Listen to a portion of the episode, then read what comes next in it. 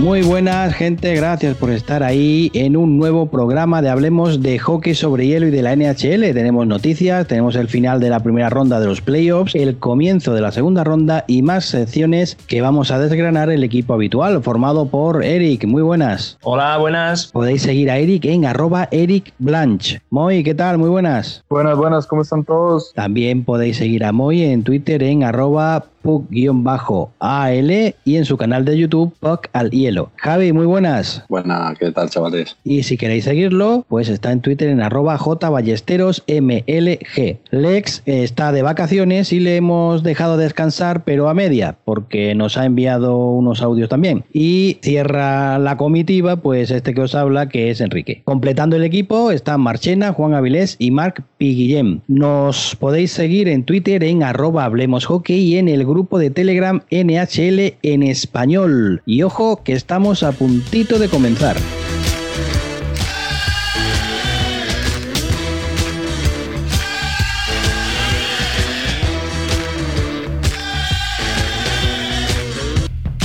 Bueno, pues tenemos algunas noticias de las que hablar. Por ejemplo, los Washington Capitals han despedido a su entrenador, a Todd Reirden. Parece que decisiva la, eliminatoria contra los Islanders, ¿no? Sí, yo creo que a pesar del resultado que, bueno, fue malo para, para Washington, una de las cosas que más yo, yo veo como, como razón para que hayan, hayan quitado el cargo a, este entrenador es por el hecho de que Washington no, no, llegó a mostrar muchas cosas, ¿verdad? Se vio muy, muy deslucido y me parece que por ahí puede ir el asunto, ¿verdad? Una cosa es perder eh, luchando por todo con las, con las botas puestas y otra es perder como de la forma que lo hizo Washington. Sí, Raiden no ha tenido un mal récord, sí, ahora sí por encima creo estará sobre los 90-50 de victorias y derrotas, pero el problema es que han quedado primeros en la Metropolitan cada las dos temporadas que ha estado Reden al, cargo, pero han caído en primera ronda. Y eso en un equipo que hace dos años fue campeón y que llevaba tres años eh, en, la pomada, mm, no es lo que se espera de esta, de esta generación. Además, jugadores que ya empiezan a ser veteranos y querrán aprovecharlos y el aire fresco en la, en la banqueta, pues a ver cómo, cómo les va. Pues sí, efectivamente, lo que comentáis es un equipo hecho todavía para luchar por la Stanley y ya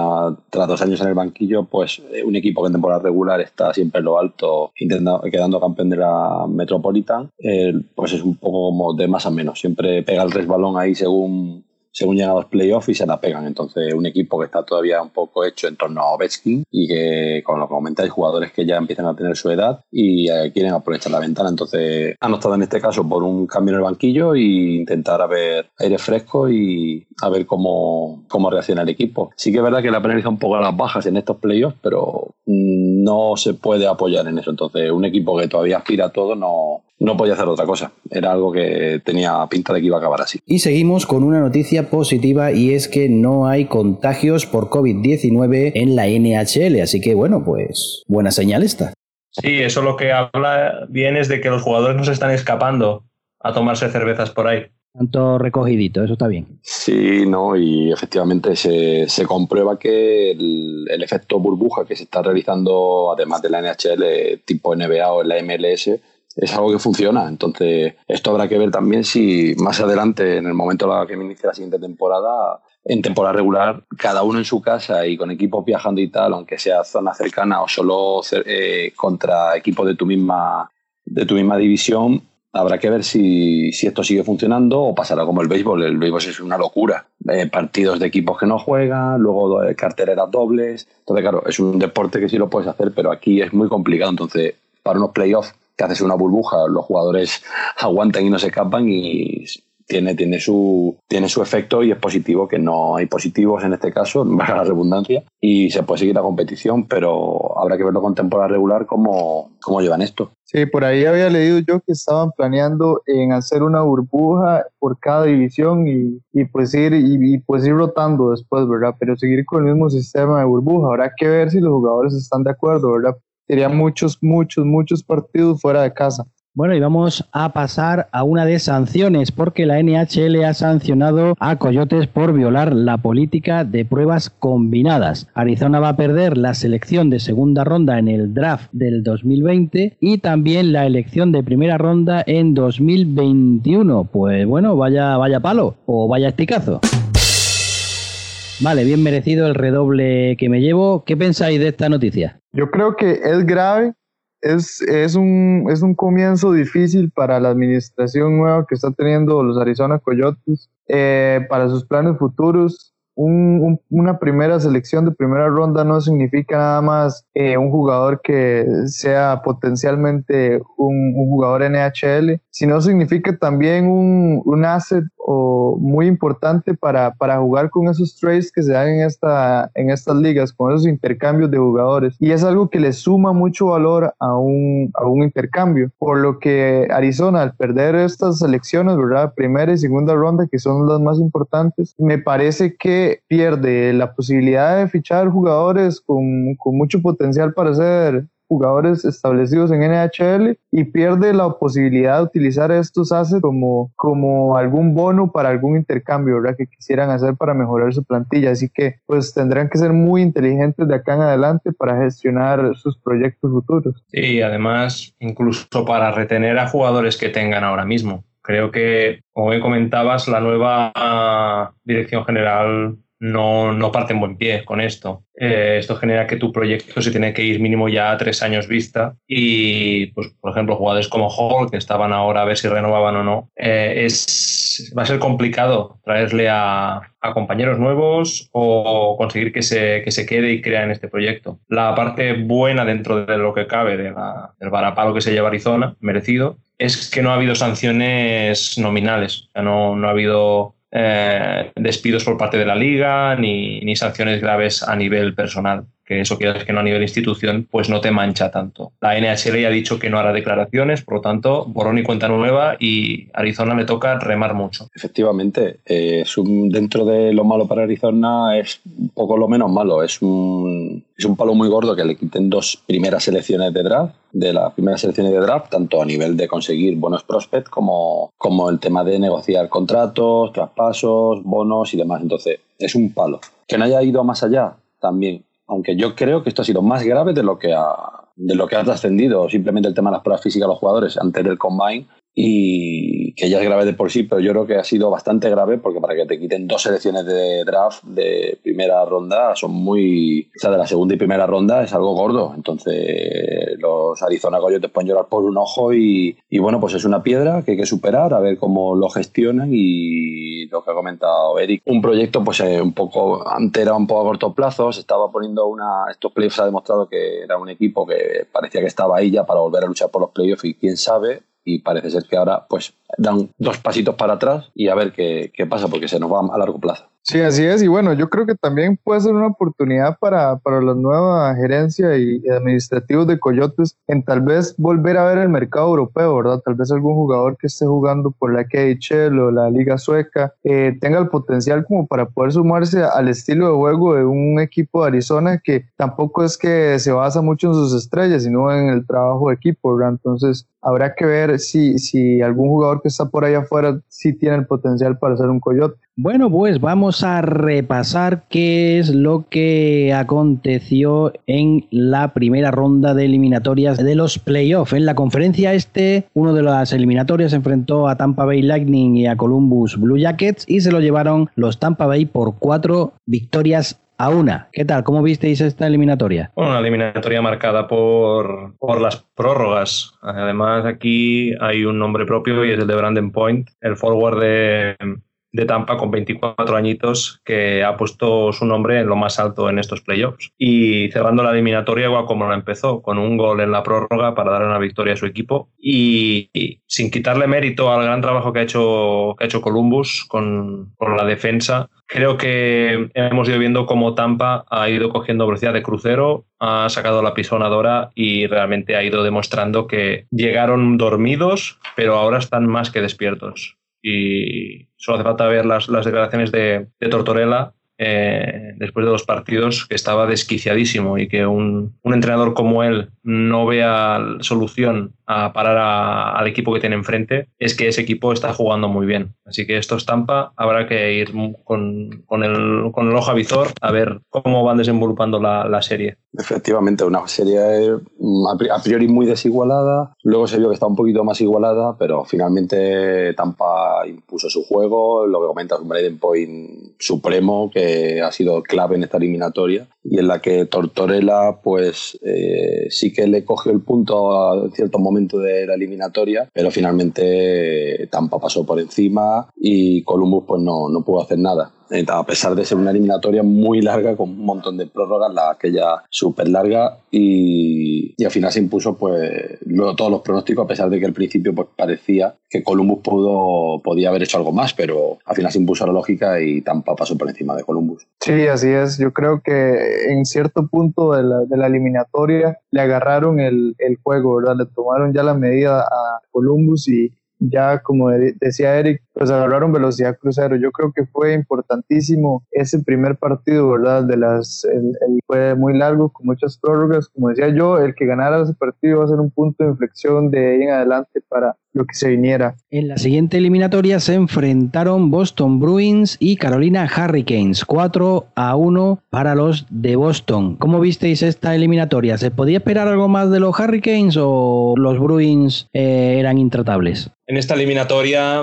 la, lesión de Svesnikov creo que cambió los planes de, ambos equipos y, fue Boston el que salió, el que salió más reconfortado en este, en este punto. Estará siempre la, duda de si Chara lesiona aposta a, a Svesnikov, pero sí que es verdad que no vimos la fuerza con la que iban al Forcheck en primera en la ronda clasificatoria eh, los Hurricanes y sí que vimos el trabajo serio y muy ordenado atrás como ha ido demostrando Boston durante la temporada regular y aunque quede mal decirlo y los seguidores de los Bruins se me echan al cuello y yo lo acepto cuando hablábamos de que había tres tipos de equipos que se tomaban, cómo, cómo se podían tomar la, la, round robin, yo opiné que había los que lo tomaban como una pretemporada, otros que lo tomaban como una final y otros que iban a especular. Y visto lo visto, yo siempre pondré a Boston en la casilla de que especularon mucho. Y les ha salido bien. Si lo hicieron, les ha salido bien. Pero bueno, realmente han tenido un Marchand que está, está soberbio y la lesión de Pasternak es historia, así que este equipo está línea 1 con Bergeron. Eh, sabemos que es de las más potentes de la liga, así que optan a, por lo menos eh, luchar por la Stanley. Así que Carolina ha caído entre un gran equipo y tiene trabajo que hacer. Tiene una plantilla joven muy, muy explosiva, pero tendrán que buscar en esta agencia libre, esta, esta postemporada, para reforzar eh, el equipo con veteranía, con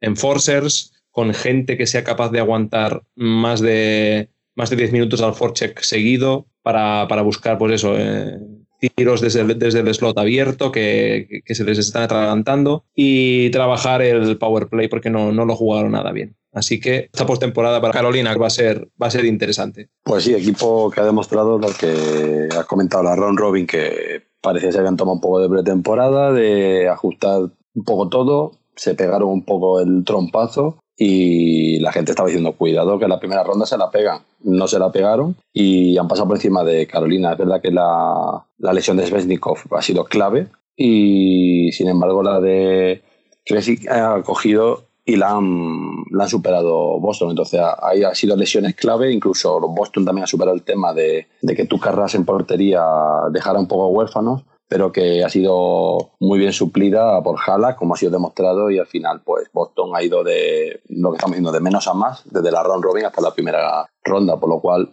es un equipo que sigue optando a, la Stanley, que a pesar de que Carolina dejó muy buenas sensaciones, finalmente las lesiones y Boston con, con un Marchand también intratable, pues han, han, tirado adelante y efectivamente siguen siendo unos, unos contendientes serios para ganar la Stanley.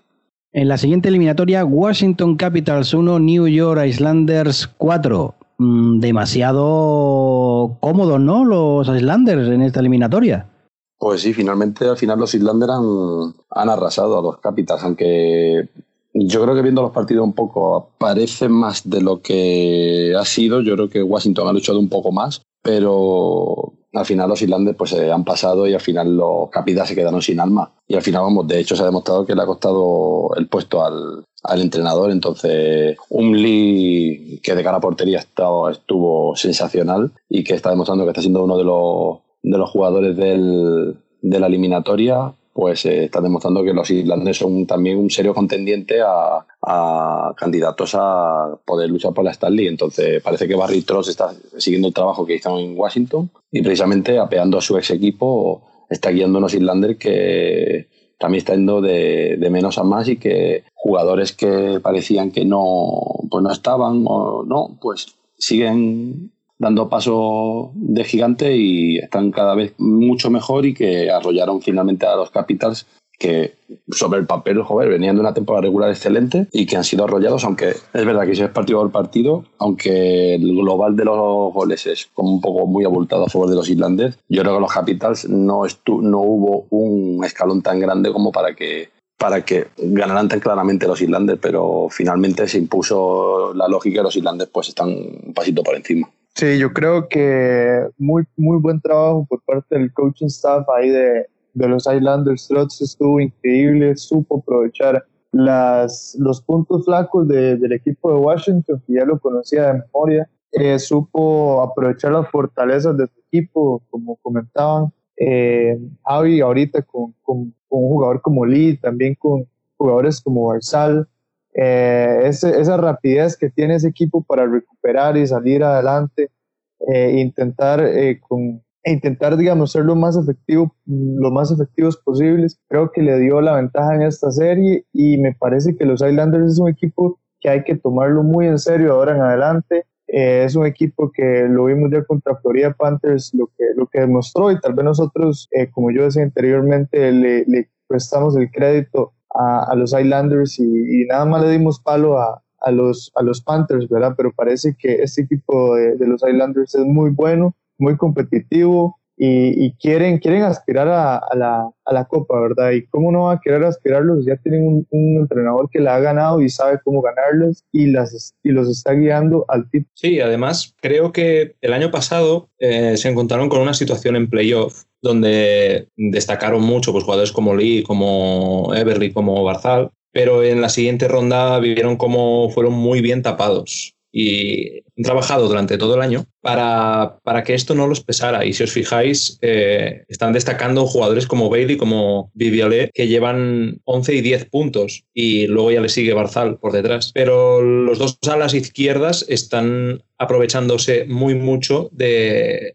de los espacios que dejan, pues tanto tanto Barzal como Nelson, como Pajot, y es un punto que no les veía el año pasado, en cambio este año sí que estoy viendo un, equipo igual de compacto, igual de, de trabajador, con defensas muy, muy, muy toscos, muy, con las ideas muy claras, que no dejan que nadie se les, se les lleve el pack en, la, en las esquinas. Tenemos a Toast, tenemos a, a que están jugando muy bien, pero es que además han conseguido que la banda izquierda, que era donde más flaqueaban el año pasado, eh, esté rindiendo muy bien. Esto hace que un equipo que podía ser más o menos previsible, a no ser que el disco lo llevara Barzal, ahora están ejecutando una ofensiva eh, imprevisible. Y lo que comentabais, encima se han encontrado pues a un, a Washington Capitals en formato sparring, ¿no? donde han podido practicar a, su gusto. Así que este equipo que al principio le quitábamos mérito contra, contra Florida, eh, nos, sigue, nos sigue callando la boca.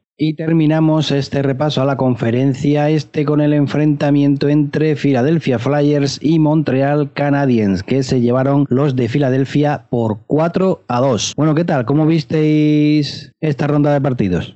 Pues creo que los Flyers están haciendo una, hicieron una muy buena eliminatoria ante Montreal, a pesar de que Montreal pues parecía que ha sido el equipo que ha venido tapado, se cargó a unos, eh, contra todo pronóstico, a unos Penguins que, efectivamente llegaron y parecía que no, que no iban a hacer mucho y tal, y al final, pues oye, eh, han estado dando batalla, pero se encontraron con los Flyers que, que de momento están haciendo un gran, unos grandes playoffs desde la round robin, que ya, ya dejaron muy buenas sensaciones a sus seguidores y, y está demostrando que, que Vignol en su primer año está consiguiendo que el equipo tenga regularidad, eh, un rendimiento, un acorde a la, a la calidad del ataque que posee y donde se ha demostrado en esta eliminatoria, por ejemplo, la confirmación de Hart en portería. Entonces, eso es, es clave también con un Provorov con, con unos buenos números en defensa y Travis Angel también, y que están dando la consistencia que necesita este equipo. Entonces, si a eso le sumas que Boras que está liderando a los Flyers en, estas eliminatorias, pues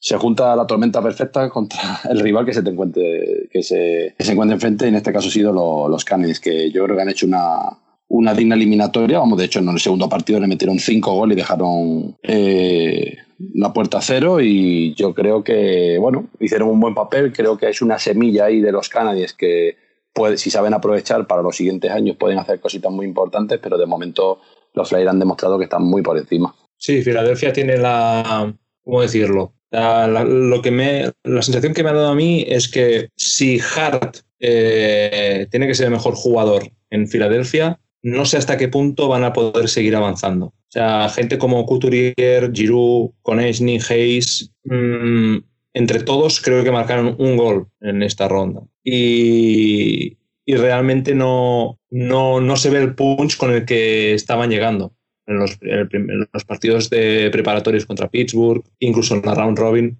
Eh, jugaban mucho más confiados, mucho más, con una salida del pack mucho más fluida y, y, con carácter ofensivo. En cambio, ha sido llegar la serie contra Montreal, un equipo también cerrado atrás, pero que empezó a crear un poquito.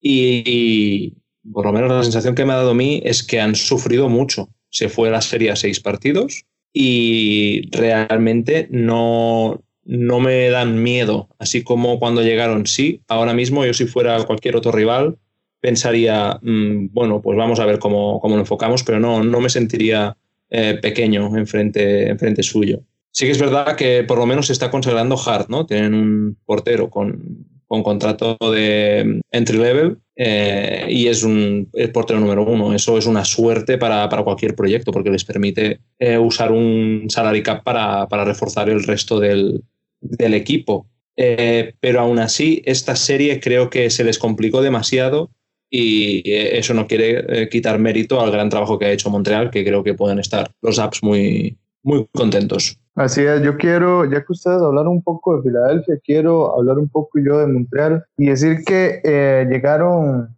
llegaron muy bien en esos playoffs, a donde yo creo que ni ellos mismos se lo pensaban, ¿verdad? Y sorprendieron a mucha gente eliminando a Pittsburgh y bueno, consolidaron eh, un poco de jugadores que estaban siendo cuestionados, como Price. Eh, también vimos el, el, el, nacer de algunas estrellas, como, como Nick Suzuki, que creo que ya es uno de los mejores jugadores y va a ser uno de los emblemas la próxima temporada de Montreal. Eh, se ven muy buenas cosas, se ven jugadores que se asocian muy bien. Habrá que ver si Domi termina quedándose o, o se termina yendo de la, de la franquicia canadiense. Eh, también es importante saber que, que, tienen muy buen futuro, que tienen el otro año a contar con el defensa ruso Romanov. Entonces yo creo que estos playoffs fueron de, de una gran ayuda para, para sumar millas playoffs que más adelante cuando ya quieran aspirar realmente a la copa son muy importantes. Ya saben lo que es jugar partidos a intensidad de playoffs, ya saben lo que es jugar contra Pittsburgh en playoffs, ya saben lo que es enfrentarse en estas series de eliminación directa y yo creo que sacan más cosas positivas que negativas. Y pasamos ahora a la conferencia oeste donde se enfrentaron Dallas Stars y Calgary Flames y la eliminatoria se lo llevaron los Stars por 4 a 2. ¿Qué tal? ¿Cómo visteis esta eliminatoria? Yo creo que este, este equipo de Stars eh, y con lo que ya hemos visto en estos últimos días es un equipo que nunca se le puede dar por muerto, ¿verdad? Es un, eh, los Flames lo lucharon, eh, fueron mejores varios partidos, eh, bajo varios minutos de, de, de, la eliminatoria, pero nunca pudieron realmente consagrar el, mar, el, marcador o consagrar esos buenos minutos que hacían en, en, el hielo y llevarse realmente la victoria, ¿verdad? Eh, yo creo que los enviones que tiene este equipo de Dallas eh, son, son inmanejables para, para muchos equipos de la NHL. Entonces yo creo que va a ser, va a ser importante eh, que, que, algún equipo que le quiera plantar cara a Dallas lo pueda hacer, porque si no va a ser muy complicado eliminar a Dallas, ¿verdad? Ese, ese estilo de juego que tiene, el, hablemos del coaching staff de Dallas, que muchas veces es muy infravalorado, pero lo que están haciendo es muy importante porque lo hacen muy inteligentemente, parean líneas con otras que, que muchas veces limitan mucho al rival y yo creo que habrá que ponerse a pensar para los Calgary Flames que quieren para el próximo año, si quieren optar para la, por la Copa, si quieren hacer algún trade, por ahí se habla de la posible salida de alguna de, sus top eh, estrellas del equipo, tal vez sea Johnny Gaudreau el que abandone Calgary, tal vez otro, eh, pero yo creo que tienen que reforzar áreas claves y van a necesitar también un portero eh, que sea elite para poder aspirar a, a, grandes cosas. Sí, este equipo de Calgary necesita, necesita cambiar un par de piezas. Además, la lesión de Kachak fue vital para, para los intereses de los Stars también. Fue una ventaja que, cogieron porque el Kachok tenía además, por eso, de ser un jugador que es capaz de, ir al choque, de, ser el líder del forecheck, de robar muchos discos, de cortar muchos pases, etc. Eh, en ataque suma muchísimo también. Y es lo que hacía poderoso el ataque de, de Calgary, que las dos primeras líneas iban a 50% al, al ataque y a la defensa. Y Dallas, sorprendiéndome, no, no, tuvo tantos altibajos como estábamos acostumbrados estos últimos años. Y destacar el nivel en el que está jugando Hayes Cannon, para mí mejor, mejor defensa de la liga ahora mismo. Eh, aunque Macar también está a un gran nivel, pero yo creo que lo que está aportando Hayes Cannon desde atrás a, cualquier ofensiva que tenga delante, ya sea línea 1 o cuando juega en power play, mm, eso es muy difícil de contrarrestarlo. Eh, gente como Pavelski, como Radulov, ayudó muchísimo en esta ronda cuando jugadores como Ben o como Seguin no estaban pues tan, tan finos como a lo mejor están en esta serie ahora contra Colorado. Está mucho más fino, tanto, sobre todo Jamie Ben, creo que es Jamie Ben, está, lo comentaremos después, está muy fino, pero gente como, como la línea 3, ¿no? Con Faxa, que está, que está jugando muy bien, luego Powerplay Hints, que está sumando muchísimo, Dickinson cuando está saliendo está bregando mucho, Corey Perry está destacando en los Powerplay, gente como Klingberg, como Olexia, que atrás están muy seguros, cosa que en la temporada regular pues no siempre es así. Y destacar el gran trabajo que está haciendo Ben que no tenía que estar en la portería, que tenía que estar Bishop y está pletórico. Así que Dallas cogió, cogió un ritmo muy bueno y yo le veo ese punto de épica que tienen los campeones. No sé si llegarán a serlo, pero sí que los veo, los veo muy mentalizados y nada, cagaría a, ver vídeo y a estar atento para, ver qué hacen en este proyecto si sale Johnny.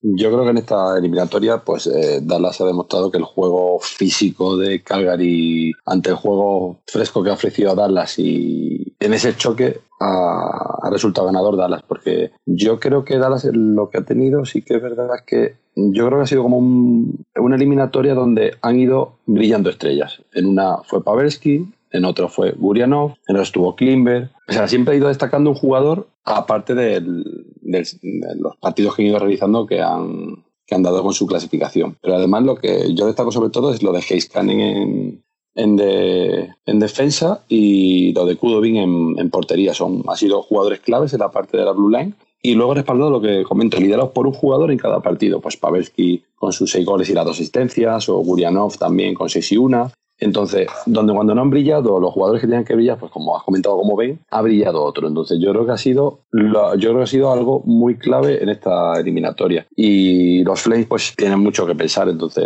este juego físico de te meto por aquí el juego físico, pues te estoy colando goles por ahí, pues ante Dallas se han chocado. Se han chocado y tienen mucho que pensar para la temporada que viene. Y Dallas está sorprendiendo. Ben ha mejorado mucho la segunda ronda, como has comentado. Está en esta segunda ronda que luego comentaremos. Pero Dallas está sorprendiendo muy mucho y donde los sufridores seguidores de los Stars eh, creían que iban a ir pronto a casa, que no hagan las maletas porque parece que van a llegar lejos. Pasamos a la siguiente eliminatoria, Vegas Golden Knights 4, Chicago Blackhawks 1. No dieron mucha oportunidad a los de Chicago, la gente de Las Vegas, ¿eh? No, la verdad es que salieron en modo apisonadora y aunque Chicago haya hecho un papel muy digno, este equipo de Las Vegas en esta ronda ha, jugado un, hockey tremendo en ambos lados. creo que ha tenido un, pues eso, una consecución de, puntos y de tiros y de goles espectacular. Y encima atrás eh, han demostrado pues eso, que tienen muchos jugadores, eh, muchos forwards capaces de, bajar el culo, de, defender, de, proteger al portero y de ayudar a los defensas. Creo que Chicago, aunque el 4-1 para mí es un poco engañoso, un 4 un 4-2, eh, un 4-3 quizá no, pero un 4-2 quizá sí que habría sido más justo. No fue capaz de, ganar a, la lucha cuando fue eh, el estandarte en la eliminatoria contra Edmonton. Aquí vio como el equipo era igual de grande, igual de fuerte, igual de peleón y, encima tienen a un Mark Stone que está jugando un, hockey espléndido, muy bonito de ver y Smith metiéndolas de todos los colores. Pues cuando se ponen a jugar así, la verdad es que es mejor dejarles pasar y mañana sea otro día.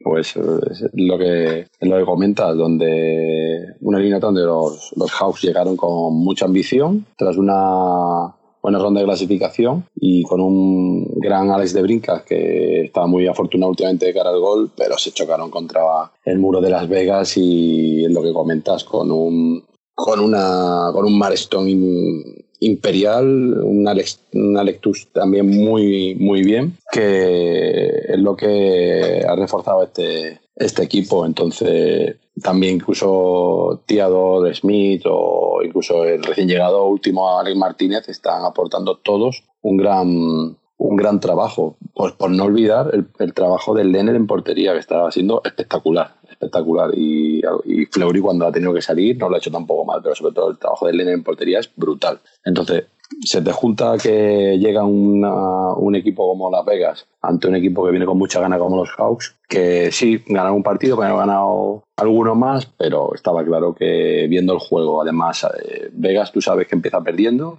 y dices, da igual, me podía tomar un café, que cuando vuelva es probable que te hayan metido duro o te hayan remontado el partido. O sea, siempre tienes la sensación de que te va a remontar, siempre tienes la sensación de que si no empieza ganando, va a remontar. Y así ha sido, o sea, goleadas y en defensa muy bien, muy bien. Yo creo que los partidos de Ciador ha sido muy bueno y, y delante Mark Stone y, y Alex Tusio han estado muy, muy bien. Entonces, de momento, claros candidatos a día de hoy a, a llegar a luchar por, también por la Stanley y, si hay que ponerle un pero a este equipo, yo creo que puede ser a lo mejor el power play. Es un trabajo que tienen que hacer porque de momento mm, el porcentaje de número de power plays a favor y el número de power play conseguido, o sea, que han llegado en éxito a gol, son muy bajos para lo que tiene el rendimiento este equipo. Entonces es algo que yo creo que tienen que trabajar, pero a nada que mejoren eso un poquito. Si siguen a este ritmo, yo creo que son un serio candidato a, a hacerse con la Starley.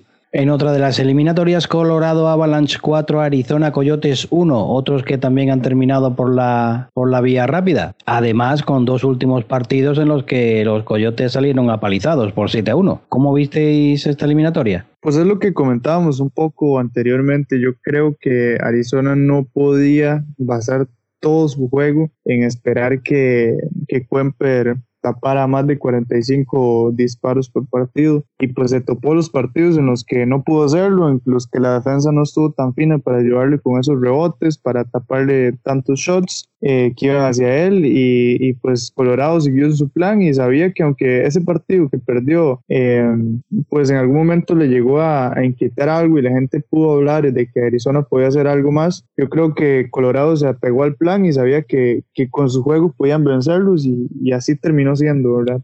Pues eh, finalmente, o sea, se demostró la, la superioridad de Colorado liderado por un maquino que está intratable y al final, pues eh, yo creo que los coyotes pues murieron eh, precisamente de su fortaleza, que ha sido la defensa y en portería. Efectivamente, pues no puedes, al final cuando juegas a defender, juegas a perder. Está claro, es como el que sale a empatar en un partido de fútbol haciendo el símil. Al final la lógica es que acabes perdiendo. Pues aquí te ha pasado lo mismo. Aquí, si vas a tu juego en defensa y en portería para luego al contraataque o a intentar colar el gol partiendo todo tu juego defensivo, pues al final se ha demostrado que en el momento que te cae un naipe, se cae el castillo entero. Y así ha sido, que en el momento que te cuelan el gol y Cuemper no te hace el partido que tiene que hacer y demás, pues ha caído con todo el equipamiento puesto. Entonces, una pena porque yo creo que, a ver, la, la victoria de Colorado estaba bastante clara, pero bueno, algún partido más y sobre todo alguna goleada de menos podría haber habido para este equipo. Pero bueno, yo sigo diciendo, igual que Colorado tiene un buen equipo y que McKinnon en el momento de la compañía del equipo es uno de los mejores jugadores de la liga, eh, Coyotes yo sigo diciendo que es la semilla de un equipo de futuro. Hemos comentado anteriormente con el tema de la sanción a los Coyotes, pues hay un par de pasitos para atrás en esta reconstrucción, renovación que están haciendo. Pero bueno, yo no tengo confianza que la nueva gerencia del equipo y y la buena dirección que está dando un poco tóxica este equipo, yo creo que tenemos Arizona Coyotes para tiempo y que van a dejar de ser pues el ridículo que están haciendo temporada tras temporada de quedar último, penúltimo y que encima no le acompañaba ni la suerte con la Lottery Draft. Entonces, a nada que este equipo mejore y deje solo de basar su juego en defensa, que bueno, puede, puede jugar ser un equipo defensivo, pero no tan ultra defensivo que al final pues efectivamente el último partido pues te ha llegado siete castañas buenas en cada partido. Entonces, Wemper tampoco se merecía eso, el equipo tampoco, y al final, pues, ha muerto de su propia fortaleza. Y a ver, Colorado, cómo hace en esta segunda ronda, porque tiene muy buena pinta. Y terminamos esta conferencia oeste con la victoria por 4 a 2 de Vancouver Canuck frente a San Luis Blues. ¿Qué tal? ¿Cómo visteis este resultado? Merecido.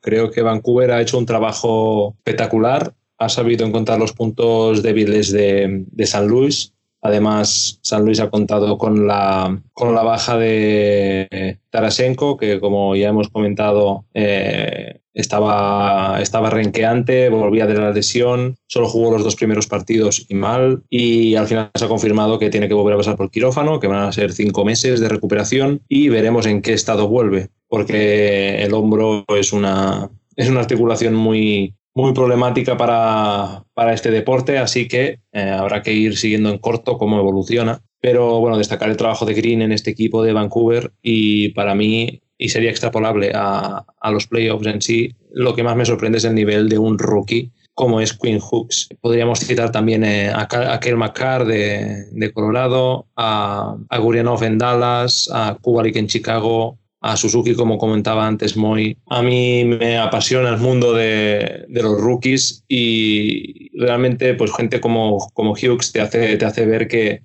que siendo muy joven tienes este desparpajo y encima esta seguridad atrás que motiva a cualquier jugador que tengas al lado. Y el trabajo que ha hecho Green con, con, el, con este equipo ante, ante San Luis, el actual campeón, ha sido para, para dar un clinic a cualquier persona que quiera ser entrenador de, hockey. Eh, además, vimos a un Binnington muy fuera de forma, que bueno, que además fue, fue sustituido, que creo que fue, fue lo, que, lo que acabó de matar al equipo. Ver cómo tu, portero que te dio una Stanley es sustituido para, para intentar, intentar salvar el, partido que te lleva al desastre. Eh, era ver todos los cascos para abajo, todos con la cabeza agacha y, nada, un equipo muy fresco este Vancouver. La verdad es que es muy divertido de ver, creo que se ha ganado el cariño de, mucha gente. Pues esta eliminatoria, poco más que decir. Eh. Los Canucks pasaron por encima de,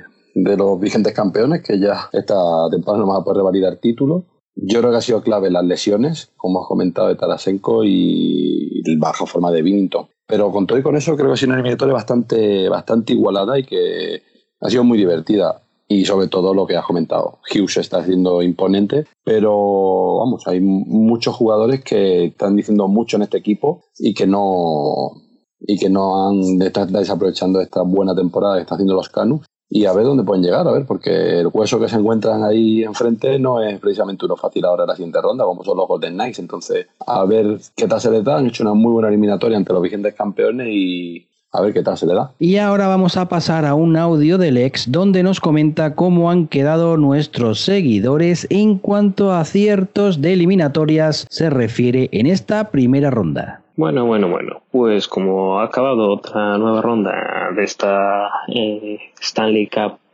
poco usual de la NHL, pues volvemos a tener aquí nuestro top 10 de acertantes. Y en este caso debemos decir que ya no tenemos a Enrique en las primeras posiciones y yo creo que esto lo va a cortar, pero vamos, seguro, seguro. Eh, pasando ya a lo que nos importa, ¿no? En primer lugar, en esta primera ronda ha quedado Alejandroide con 8 aciertos, es decir, ha hecho un pleno para, para esta primera fase de los playoffs de la NHL. En segunda, tercera y cuarta posición tenemos empatados con siete aciertos a Pili, a Pablo Tajuelo y al Domar. Luego tenemos con seis aciertos a Ale UF y a Kundi. Por su parte, completando el top ten con cinco aciertos tenemos a Javier a JM Sabu, a Juan Muñiz y a Álvaro SNY Giants-ESP. Bueno, también con cinco aciertos, bueno, estarían dentro de este top ten también, ¿no? Second soy yo, Moy Puk y Guillem Bueno, a todos los demás, aunque no hayamos llegado a acertar demasiados resultados, no desanimaros que aún nos quedan más rondas y ya tenemos aquí vuestras predicciones para la segunda ronda de playoff de esta NHL y a ver qué nos depara. Bien, eh, gracias Lex por eh, la pullita que me lanzas al principio y vamos a continuar.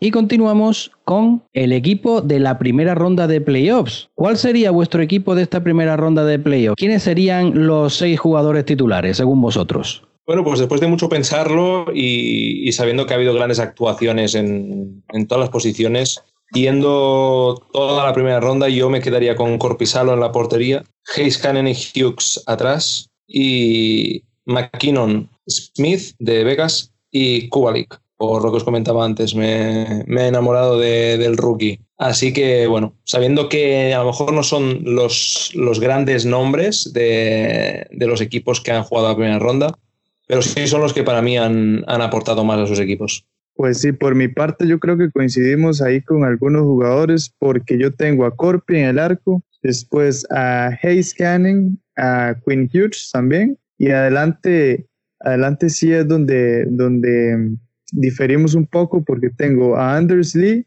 después a Nathan McKinnon y a Tug de Las Vegas, Golden Knights. Pues yo por mi parte, bajo los tubos, a pesar de los 14 de los goles que encajó, últimos dos partidos con Arizona, yo creo que creo que es digno de mencionar el trabajo de Quemper en esta primera ronda, porque yo creo que ha hecho un espectacular trabajo en Arizona tras muchos años fuera de los playoffs. Luego en defensa coincidimos más o menos también en, en Hayes Canning, pero luego yo creo que Ciador ha hecho un buen trabajo y en la delantera voy coincido un poco con Anders Lee por un lado, McKinnon por el centro y por la derecha yo me quedo con Marston. Bueno, y vamos a ver cuál es el equipo que nos ha enviado Lex. Pues ahora os voy a decir un poco cuáles son los jugadores que yo incluiría dentro del equipo ideal de esta ronda que acabamos de pasar, ¿no? Y yo creo que como goalie debemos destacar a Corpisalo, el goalie de Blue Jackets, que bueno, tuvo creo recordar más de 20 saves en cada uno de los encuentros contra Tampa Bay, llegando a 88 incluso en el partido este de las infinitas prórrogas y realmente es un seguro de vida para su equipo que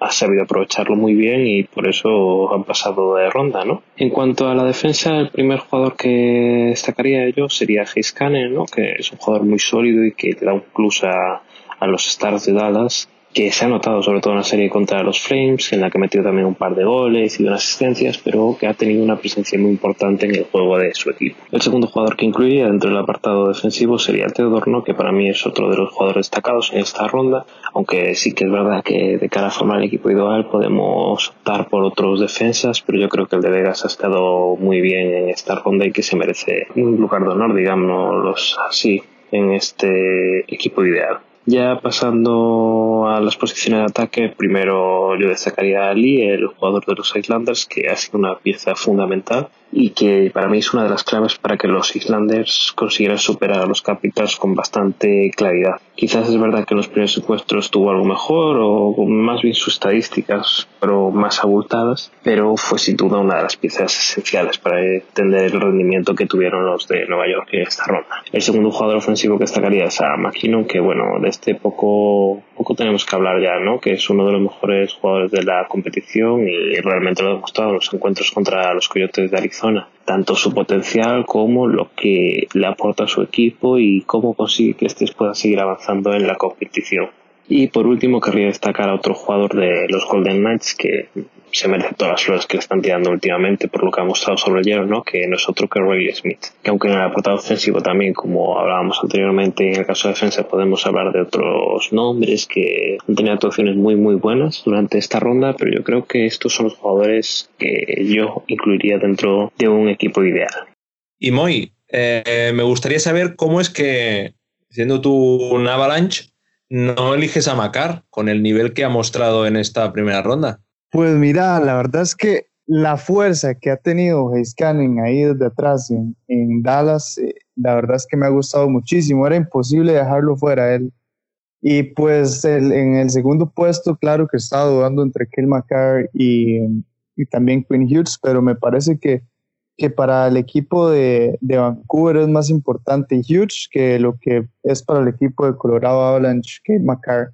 Además, eh, bueno, vi en, el último partido, la verdad no recuerdo cuál, si fue contra, ya contra Dallas o, con, o la serie anterior, que hay un dos pucks que pierde Kale McCarr que terminan en goles. Entonces, pues yo creo que en ese momento, ya que estábamos decidiendo esto todos los equipos, pues me terminé de cantar por Quinn Hughes. Y bueno, yo quería también decirles algo a ustedes, a, ver qué opinaban de esto, porque veo que, que, dentro de nuestros equipos ideales estamos incluyendo bastantes jóvenes, ¿verdad? Hablamos de Quinn Hughes, hablamos de, de, de Corpizalo, que no dejan de ser joven, eh, hablamos, bueno, también hay que destacar a Hart, a Hayes Canning y también ver, y esto yo creo que están siendo unos playoffs de, de, los chicos jóvenes, ¿verdad? Y antes que hablabas eso de los rookies, eh, Eric, con el tema, bueno, también de Kujanov, ¿verdad? Que, que, está haciendo sus primeras armas en, en, playoffs, pero, pero yo creo que está haciendo el, los playoffs de los, de los jóvenes, ¿verdad? Sí, eh, la revolución de la juventud creo que siempre hay unas, unas clases de, draft o una generación, ¿no? O sea, una quinta, lo diremos así, a la española. Y creo que la que se viene ahora es, es muy interesante. Incluso gente como Suzuki, que como comentabas antes, que no, no ha conseguido muchos puntos. Eh, o el mismo eh, Dupe eh, de Calgary ha sido un, una, una, revelación. Yo en temporada regular sí que es verdad que a Calgary no lo he visto mucho, además es un equipo que, que no, no, me cae muy allá, pero me ha sorprendido muchísimo cómo, cómo han, el pozo que tienen. Eh, creo que hay una hornada de jugadores jóvenes con, con este punto de sobriedad que no han dejado avasallarse por, por jugar unos playoffs. Quizá es el hecho de estar en una burbuja, el no tener la presión del público a nivel de playoff, eh, el que parezca que sea una, temporada de azúcar, pero creo que estamos viendo un nivel de, e, en los jóvenes que, para los próximos cuatro o cinco años va a suponer un, salto de calidad para, este grupito. No sé qué opináis vosotros. Lo que no sé si también a lo mejor tiene algo que ver es con este regreso del tema del parón del COVID. Quizás los jóvenes a lo mejor se han adaptado más a este parón con, el, con la vuelta al juego en este poco, poco tiempo de preparación. A lo mejor ha podido, también ha tenido algo que ver, aparte de lo que comentáis, que no es una presión de los estadios, de que la gente está encima y ahí la veteranía, pues oye, juega un papel muy importante. No sé si también está, ese físico joven ha jugado a favor de ellos en este corto periodo de adaptación y de entrenamiento. Sí, también, y algo interesante que se me viene a la mente ahorita que estamos conversando de este tema, eh, eh, me parece que mientras más equipos haya en la liga, esto aumenta más las posibilidades de poder ver a más jóvenes teniendo un impacto en la NHL porque me parece que con el tema del draft y tal es una, es una presión extra que tienen los jóvenes. Y entonces al, manejar un sistema de este tipo, ¿verdad? En el que se tiene que exportar sí o sí todos los años varios jugadores, su, su 18, digámoslo, a la, a la NHL y ir subiéndolos y desarrollándolos. Al haber más equipos hay más espacio, ¿verdad? Para el crecimiento de ellos y cada vez pues surgen más talentos que pueden tener un hueco en un roster que tal vez no lo tenían antes en la antigüedad, digamos, cuando había nada más seis equipos que jugaban los mejores y muchas veces los mejores eran de jugadores de más edad. Sí, y además, no sé si es por, por lo que comentas o, o, por lo que comentaba Javier de, del tema del estado físico, pero no sé, jugadores como por ejemplo Kirby Dutch en el center de, de Chicago, que se ha visto un poco ensombrecido por el, por el gran trabajo que ha hecho Kubalik, o el mismo Nicolás Roy en Las Vegas, que son jugadores que tú los ves jugar y dices, este tío es rookie. Y, o Farabi, eh, el ala izquierda de, de, Flyers. Y, y, realmente piensas, no sé si es que las generaciones que ven ahora ya tienen unos, unos físicos más desarrollados o, o, o se disimula más con los pads, pero realmente hay un, hay, un nivel en, los jóvenes como que vienen más preparados. Quizá,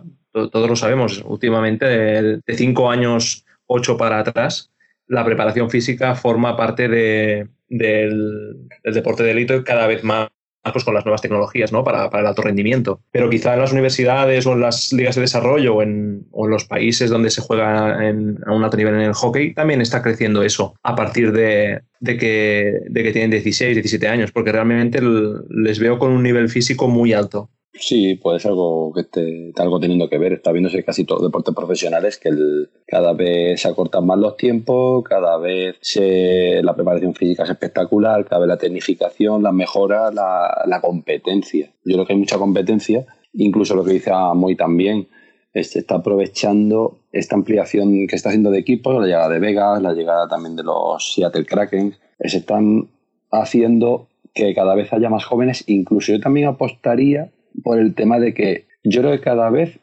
o sea, cada, cada año te llegan X jugadores en el draft.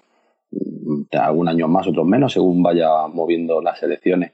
Pero yo creo que ya cada vez los equipos, a no ser sean jugadores muy claves y tal, cada vez gastan menos en jugadores veteranos e invierten más en, la, en las ligas menores y en estos jugadores que seleccionan, porque al final es lo que te sale más barato. O sea, si seleccionas un poco en cabeza y con criterio, coges un agente que la preparas tú y más tarde o más temprano lo podrás aprovechar o incluso traspasar en un momento dado. Entonces, yo creo que esa tecnificación, esa especialización en esos jugadores, en prepararlos, al final, antiguamente a lo mejor los cambiaba fácilmente por jugadores más consagrados que te costaban un dinero, un número de jugadores, y ahora se apuesta más por ellos.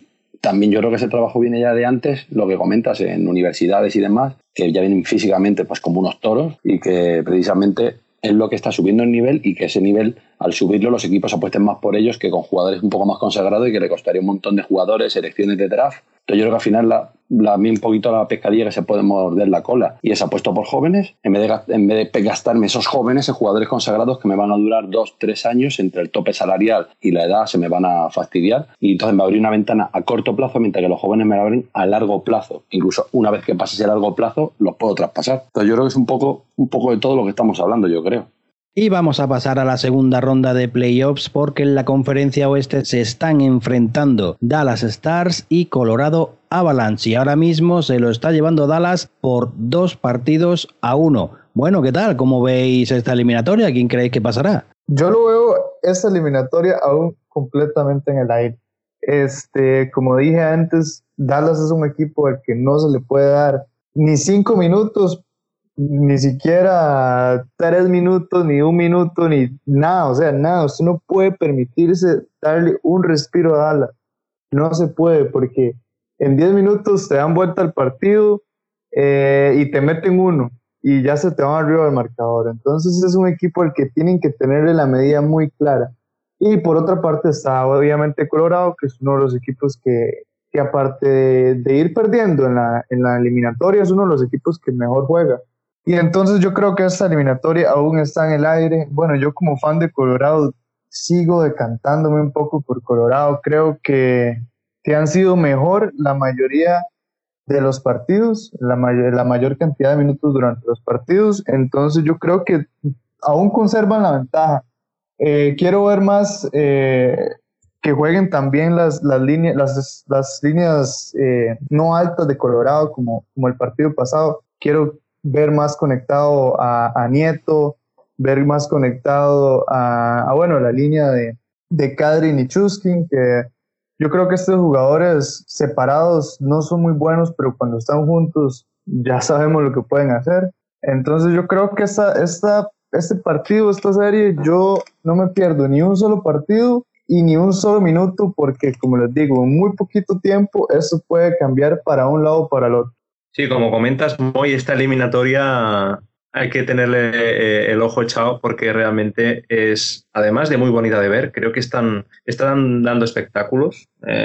5-3, 5-2, 6-4, será por goles. Eh, creo que lo, importante es que el equipo que, que pase esta eliminatoria creo que llegará muy cansado a la siguiente ronda. Están siendo partidos muy intensos, aunque no haya prórrogas. Y lo que veo, siendo, siendo por lo más objetivo posible, porque realmente no soy Penguin y no, aquí no pinto, no pinto nada, pero sí que es verdad que por, por como están jugando estos últimos años, me gustaría que Dallas fuera el que pasara. Eh, pero Colorado lo que tiene es que creo que cuando va por detrás en el marcador tienden a, sobreutilizar a, a McKinnon. Y, me da la sensación de que el, mismo entrenador de Dallas les ha dicho que tire, dejadle. cubrirle, obviamente, no, no le pongáis la alfombra roja, pero tened, eh, atados en corto pues a, a Landeskog, a Rantanen, a, sus compañeros. Incluso se ve como Kudovin eh, le sigue constantemente. O sea, es como que le da igual todo, porque cuando van por detrás en el marcador tienden a, abusar del, 29. Creo que Dallas está leyendo muy bien los ataques de, Colorado, las líneas, y están alternando la, línea de, de Faxa, Cogliano y Comu de la cuarta, que, es la que más sale a, pelearse, y justo después saca, saca o la 1 o la 2 para, para, ver si Pavelski y Gurianov son capaces de aprovechar esos esos 30 segundos, un minuto que hay entre el cambio de, línea defensiva, que están más cansados de lo que han hecho antes, y les está saliendo muy bien. Y justo este, este último partido que se llevó Colorado, lo hicieron, remontaron, pero después creo que se equivocaron porque volvieron a, tirar de, línea 1, de los Ben, Seguin, eh, Radulov, y creo que aquí Colorado en línea 1 contra línea 1 tiene, tiene ventaja, aunque como comentábamos antes con, con Javi, Jamie Benn está, está volviendo a coger un poco los galones y está jugando como, como sabe, pero creo que le falta, le falta todavía un poco. Y, esta, y esta sensación que, que, da ¿no? de Colorado de cuando juega la, línea 1, que, te pueden atropellar en nada, creo que se ve un, se ve un, poco, un poco diluido por la falta de rendimiento de las, de las otras líneas. Eh, creo que Cadri en esta, en esta eliminatoria no está cogiendo el punto y tiene muchos más ojos encima, está claro, con los resultados que hizo en la anterior ronda, pues aquí le iban a vigilar más. Y la baja de las bajas que tiene Colorado pesan mucho y sobre todo para mí la de Eric Johnson en, en la defensa les ha tocado el puzzle de los seis que estaban usando y Girard no, no es lo mismo sin su compañero, así que veremos cómo, cómo lo afrontan. Es una, eliminatoria que con 2-1 está todo en el aire y tiene todos los números de irse al séptimo partido. Pues sí, lo que comentáis es, eh, yo creo que ese 2-0 no era real. Fueron dos muy buenos, un buen inicio de, Dallas, que ha notado el, la, mejora en el juego de Seguin y de Ben, lo han notado pero estaba claro que el 2-0 no era real, que Colorado faltaba pues, sacar ahí su juego y en el momento que lo ha sacado, pues em, sale este partido de, ayer, o sea, ese partidazo de goles de remontadas. Entonces, mm, yo creo que al cambio, al intercambio de golpes, creo que gana Colorado. Colorado yo creo que está por encima y en el momento que Landesco y Maquino se ponen los cascos y los sticks y no se entretienen a nada, yo creo que están por encima un poquito de Dallas a pesar del, sobre todo del buen ataque y de la buena forma de Kudovin en portería. Pero yo no pondría la mano el fuego por ninguno de los dos equipos. ¿eh? O sea, a mí Dallas me ha sorprendido gratamente. Ha dado un pasito más adelante de la primera ronda. Con la mejora de Seguin y Ben, se ha dado eso que les faltó en la primera ronda, pues lo, lo, lo están dando en esta. Pero yo creo que en intercambio de golpes ganaría Colorado. Pero las estrategias, como ha comentado Eric, están jugando un papel muy importante en esta eliminatoria y pues salen partidos locos como el de ayer, donde un despiste en esta estrategia, un despiste en el ataque, en la defensa, una línea que te juega mejor que otra, te hace que te remonten, que empates, que, pues una locura. Yo estoy con Eric que este eliminatoria se va al partido así casi seguro y que ese 2-0 pues era, era algo irreal. Entonces vamos a disfrutar de esta eliminatoria que se está poniendo muy, muy, muy bonita. Esta eliminatoria para un 84% de nuestros seguidores son favoritos los Colorado Avalanche frente al 16% que piensa que son los Dallas Stars. En, el, en la siguiente eliminatoria, Vancouver Canucks se enfrenta a Vegas Golden Knights y van empatados a uno. Unas Vegas que empezaron muy fuerte en el primer partido, pero Vancouver se lo devolvió en el segundo. ¿Qué pensáis? ¿Cómo veis esta eliminatoria? A ver, creo que yo cuando vi el, primer, resultado del primer partido, bueno, de hecho pude ver todo el partido, yo dije, es increíble que este equipo de Vancouver haya eliminado a St. Louis, pero viendo después del segundo partido, yo creo que eso estaba incluso dentro de los planes de, del equipo canadiense. En algún momento tal vez llegar y perder el, segundo, el primer partido pero hacer esos ajustes, ¿verdad? necesarios para el segundo. Yo creo que los playoffs son, al ser series, ¿verdad? Tantos partidos, la gana el equipo que haga los mejores ajustes pequeños eh, partido a partido. Y en, y en ese rublo, eh, Vancouver es uno de los mejores equipos, sin lugar a dudas, su coaching staff es buenísimo, saben hacer correctamente esos cambios que para el siguiente partido te van a matar. Por ejemplo, recordemos en la fase clasificatoria contra Minnesota, que en el primer partido Minnesota parecía que, que iba a pasar por encima de Vancouver siempre. Y, ya el segundo partido la historia cambió y de ahí en adelante fue indescifrable para Minnesota-Vancouver. Yo no apostaría por ninguno de los dos en este momento, yo lo dejo todo al aire en esta eliminatoria también por lo mismo, ¿verdad? Cuidado que estos partidos que se vengan adelante, Vegas no se vaya a topar un indescifrable Vancouver. Yo la verdad me alegro mucho de que Vancouver vaya consiguiendo estas victorias.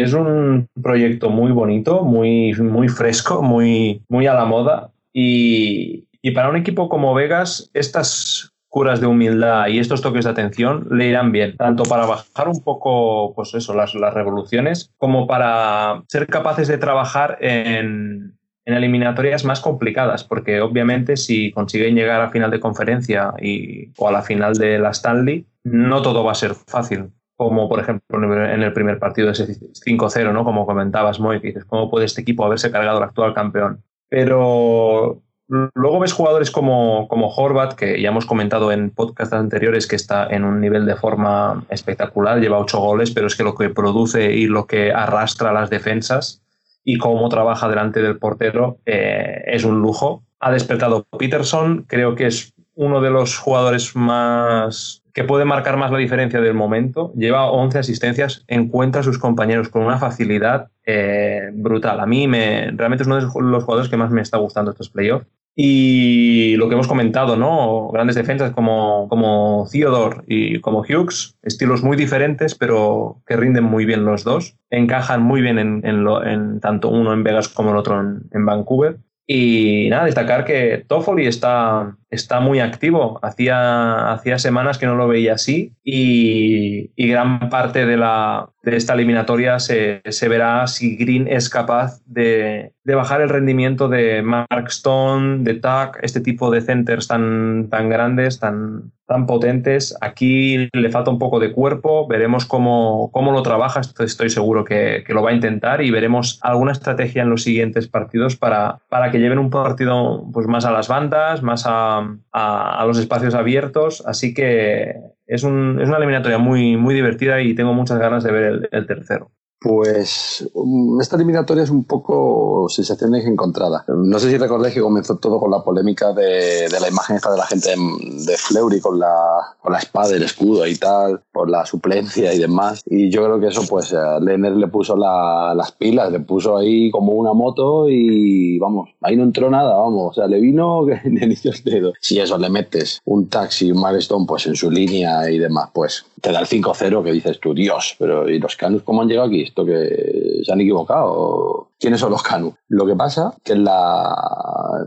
Yo lo que veo, lo que estoy viendo un poco es que, aparte que es lo que comentaba Eti, esa cura de humildad, esa, esa torta a mano abierta que se han encontrado en, la segunda, en el segundo partido, a mí lo que me deja que los Canus están haciendo un buen juego, lo que comentaba Jorge, está destacando en esta segunda eliminatoria, Toffoli también, pero, y bueno, Mark Strong yo creo que también hizo un buen, un buen segundo partido, ¿eh? porque en la segunda parte Golden Knights empezó ahí pim pam, pim pam, pim pam, y ahí no. Mm, solo entró el gol de Tax. Entonces, ah, yo creo que el único pero que le pongo yo a este, estos Canucks es que para, o sea, una gran goleada, desplegaron su mejor, su mejor juego. Y en su mejor juego le metieron 2-5. Yo creo que venían de la confianza del 5-0 los Golden Knights dijeron, va, esto es un paso militar. Se encontraron con la torta mano abierta pero desplegando su mejor juego le metieron 2-5. En el mejor juego de los Golden Knights lo dejaron a puerta cero. Entonces, mmm, van a llegar, van a, es, un, es un partido, unos partidos muy físicos, pero yo creo que esta eliminatoria máximo yo creo se va al sexto partido. Pero creo que Golden Knight está muy superior y que va a ser un golpe de realidad y que veremos a ver si esto nos despierta al monstruo que lleva dentro los Golden Knights. Entonces, yo creo que desplegamos su mejor juego. Los Golden Knights le metieron dos y que ahí está esta diferencia. Entonces, veremos a ver. Bueno, sorpresas el hockey, ya, ya vemos que esto es un no parar cada día. Pero bueno, por lo menos segundo partido muy bonito, el primero precioso y el segundo muy bonito y que nos va a dejar una eliminatoria muy entretenida y que los Canus, a pesar de lo que parecía que venían de invitados en esta segunda ronda, parece que no, no, lo van, no van a venir y que veremos a ver cómo, cómo acaba esto.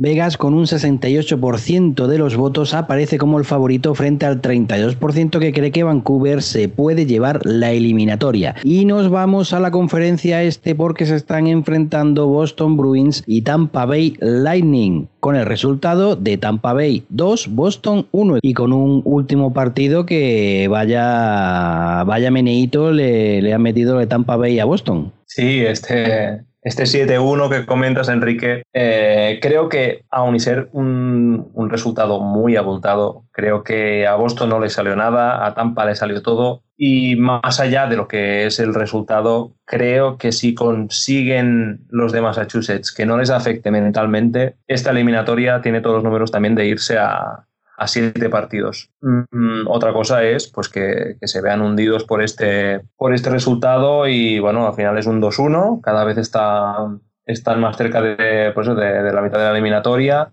y, y, nada, destacar que Boston tiene a un Marchand que para mí está jugando uno, si no el mejor hockey de, su, de su época en estos playoffs, pues, pues de, los años que, mejor. Y, y Pasternak, que parecía que todavía estaba tocado, madre mía. O sea, lleva, lleva no sé cuántos goles, siete asistencias, es, un espectáculo. Además, lo, hemos hablado algún día en el grupo del, Telegram, tiene, tiene esta manera a lo Ovechkin, ¿no? De, de, siendo seguramente el jugador más peligroso de, de la línea 1, esta calidad para esconderse porque de repente ves que toda la defensa está, está volcada en, en, otro lado y él está ahí con el stick preparado y siempre le encuentra. Tiene además a, a, un, a dos jugadores como Bergeron y como, y como Marchand que son muy, muy zorros en este aspecto y lo, lo, buscan en ese momento. Pero veremos, tienen delante un equipo pues, con un Kucherov en forma, con Point eh, muy conectado, con Killorn también muy, muy enchufado. Creo que estamos ante una eliminatoria donde se puede ver un hockey muy bonito y, realmente este 2-1 yo lo veo como la eliminatoria de Colorado y Dallas, que no significa nada. O sea, puede, se puede dar un 2-2 y que el que ha empatado remonte y se ponga por delante. Creo que hay que estar muy atento a cómo, a cómo vayan encajando las piezas en, en las defensas, porque realmente no, no se está, no, aunque se hayan, marcado siete goles en este partido, no se está aprovechando todo lo que se podía aprovechar los power play, no, no están siendo partidos de, de contraataques, de idas y venidas. Así que siendo un equipo como Tampa muy ofensivo, se está adaptando muy bien al ritmo de Boston, tan más pausado, más a llevar el partido a las defensas. Así que nada, tenemos una eliminatoria muy chula por delante. Pues sí, yo creo que va a ser muy divertida. Dos equipos que vienen top, muy top de, la conferencia este. Y yo creo que este, esta eliminatoria se va a decidir por detalles, porque igual que empezaron ganando los Bruins la serie y Tampa da la vuelta, Ahora mismo eh, los Bruins pueden coger y dar la vuelta, que empatar y volver adelante a Tampa. O sea, todas las opciones que, puedas, yo creo que, puedas pensar, se pueden dar en cualquier momento. Porque yo creo que son partidos de detalles, donde lo que decía, Marchand y Point, por ejemplo, por cada equipo, son los jugadores destacados, o de repente te luce Hetman en el primer partido en defensa con Tampa. Entonces, con un Pastranak recuperado en Bruins, es que, pues, es que yo creo que son mm, eliminatorias de detalles, donde el momento que uno eh, falle, el otro como le salga todo, te sale un 7-1. Si está todo muy ajustado, al final gana por la mínima. Si no, nos vamos a la prórroga. Eh, si no, siempre está el, típico delantero ahí con la caña para pegarte eh, dos goles y remontar del partido. Yo creo que son, yo creo que es un partido, es una eliminatoria que es así por detalle y que cualquiera de los dos puede ganar. Entonces, son dos de los mejores equipos, están muy en forma, a pesar de lo que habíamos comentado de Boston que vimos en la round robin, vemos que va de menos a más y que Tampa va de más a más. O sea, yo creo que están los dos a un buen nivel y que podría pasar cualquier cosa. De momento va Tampa por delante, pero lo que digo, puede ser que empate Bruins, que se vaya al 3-1 y que luego empate 3-3. Es que podría pasar cualquier cosa y me lo creería, porque es que visto lo visto, es una eliminatoria muy, muy entretenida. Yo quería hacer una pregunta aquí en esta eliminatoria. No hay ningún, ningún oso en, el, en el podcast, pero ¿no veis a,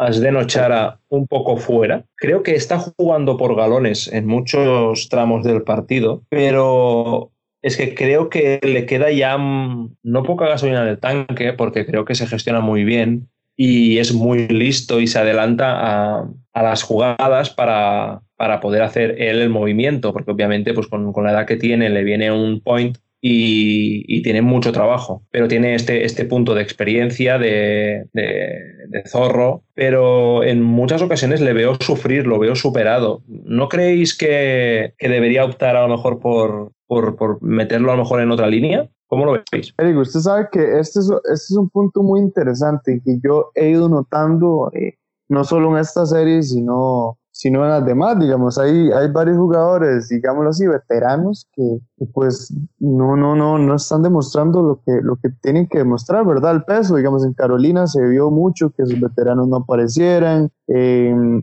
Washington también se vio que no aparecieran, eh, Kolchuk que que de hecho llegó a Washington con, con, la fe de reforzar ese core veterano, ese core de experiencia y hacer algo grande con Washington esta vez, que por eso terminó dejando Montreal, no lo consiguió. A veces yo creo que, que ciertos jugadores juegan pues, porque tienen que jugar, pues porque son veteranos, aportan mucho y que pues eso hacen vestuario, hacen equipo, en el campo son jugadores determinantes a la hora de levantar la moral, de dar ese apoyo a ese equipo, pero por ejemplo, como comentas Chara, yo creo que está un poquito para dar ese paso al lado y, vamos, de hecho, dejó claras las intenciones del primer minuto en, en el cross-checking que hizo, o sea, ya ahí se le ve.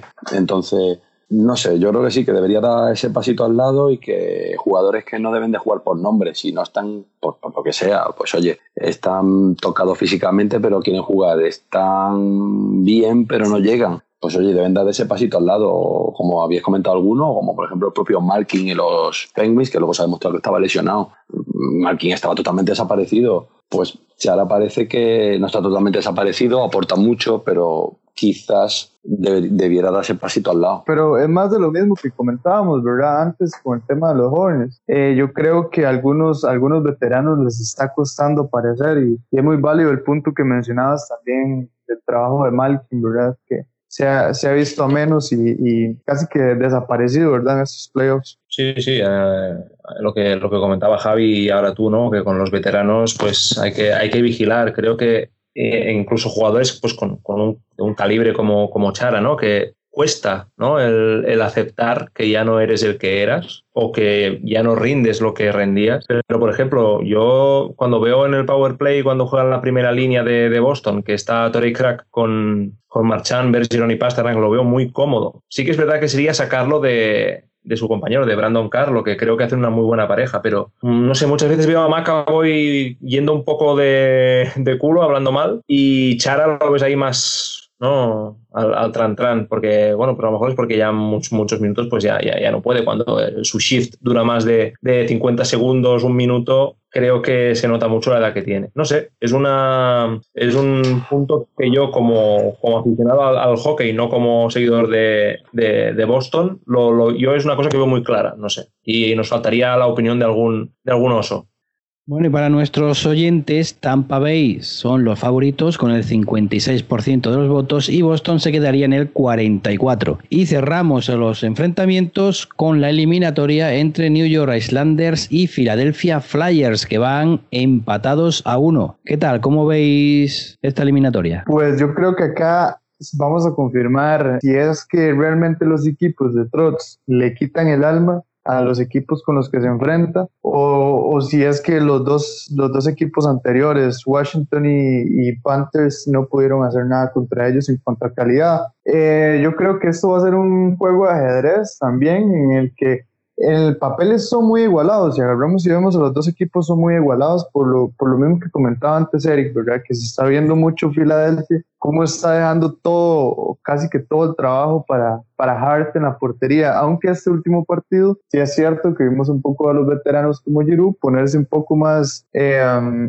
el jersey de, de Filadelfia y, ir con más entusiasmo al partido, ¿verdad? Con más ganas de ser protagonista. Pero yo creo que todo puede pasar acá. Este es un, juego de ajedrez contra estos contra estos Islanders de Trots es muy difícil, se tiene que estar concentrado todo el partido. Eh, yo creo que es importante contra este equipo finalizar todas las jugadas. Yo creo que la clave es que, que el arquero de los Islanders siempre tenga que tomar el puck y nunca dejar que ellos salgan desde atrás, ¿verdad? Entonces yo creo que por ahí pasa la clave de este partido. Nueva sesión de apisonadora de los Islanders en el primer partido, con un Lee eh, con la mira afinada y que a pesar de ello, o sea, Carter Hall sigue haciendo buenas actuaciones en los Flyers, pero no fueron suficientes, que le metieron en el primero, le metieron cuatro. Sin embargo, los Flyers en el momento que le das un poquito, un poquito, te, te la cuelan, te la cuelan y te colocan pues el, no sé si era 2 o 3-0 que empezaron ganando, si no recuerdo mal. Fueron 3-0, me parece, ¿no? Sí, se pusieron 3-0 en el segundo, efectivamente. Y se pusieron 3-0 y cuando te das cuenta dices, hostia, que me han metido 3. Pero claro, tienes a los gigantes enfrente y vuelve a aparecer Lee. Vuelve a aparecer Lee, eh, o te aparecía Green como te hacía en el primer partido, y al final te, te empatan el partido y al final los Flyers lo sacaron en la, en la prórroga, un gol de Myers.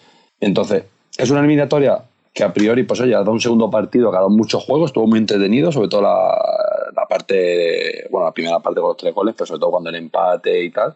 Pero yo creo que es un, a nada que los Isles puedan otra vez ponerse las pilas. Yo creo que claramente lo que comentabas también antes, Eric, que los Flyers van de menos a más, o sea, de más a menos, una round robin eh, en un juego fresco, aseado y un juego estupendo, de repente parece que han llegado a las eliminatorias y dice, ay, que me da miedo, que me da miedo, espérate, vamos a...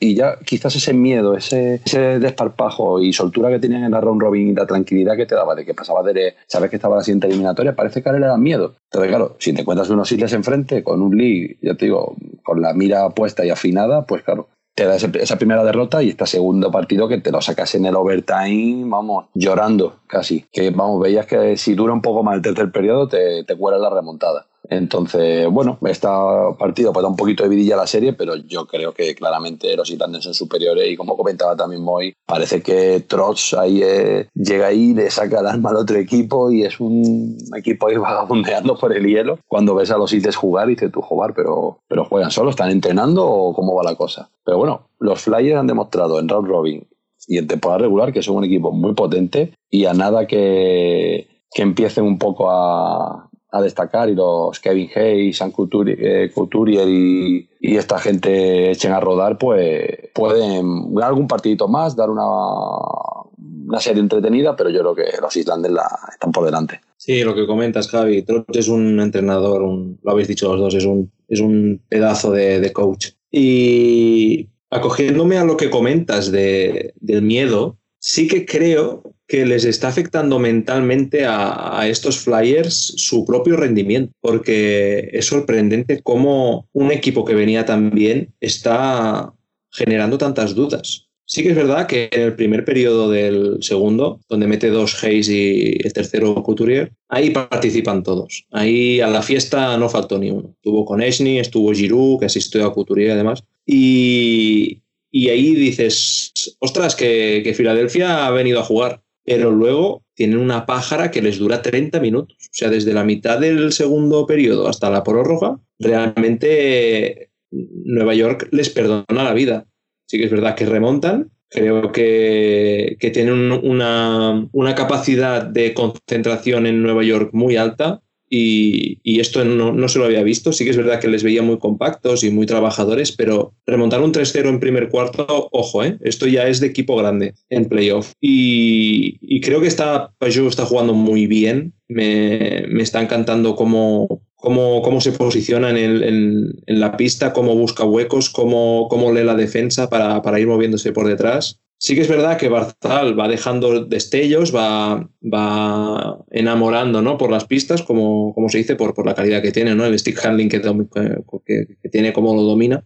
Pero creo que necesita dar un paso adelante. Creo que si esta serie quieren llevársela rápido para no, para no gastar todos los cartuchos de energía, tenemos que ver a un Mati Barzal mucho más, mucho más suelto, mucho más líder. Además, vimos en el primer partido un Barlamov en la portería muy seguro, pero en este segundo partido yo le vi de tragabolas. Eh, creo que tienen, tienen que vigilar, tiene, tiene cositas. Nueva York es un equipo muy, muy serio, pero para pasar a un equipo como Filadelfia, aunque parezca que esté eh, un poco aletargado, tiene que, tiene que sufrir, tiene que trabajar y va a ser, va a ser duro para ambos.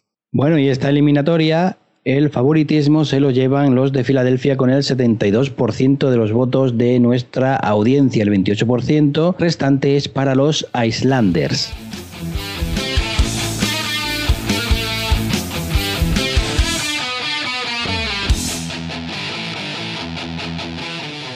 Bueno, y con esta sintonía que estáis escuchando, se abre una nueva sección en el programa y es el Rincón de los Oyentes.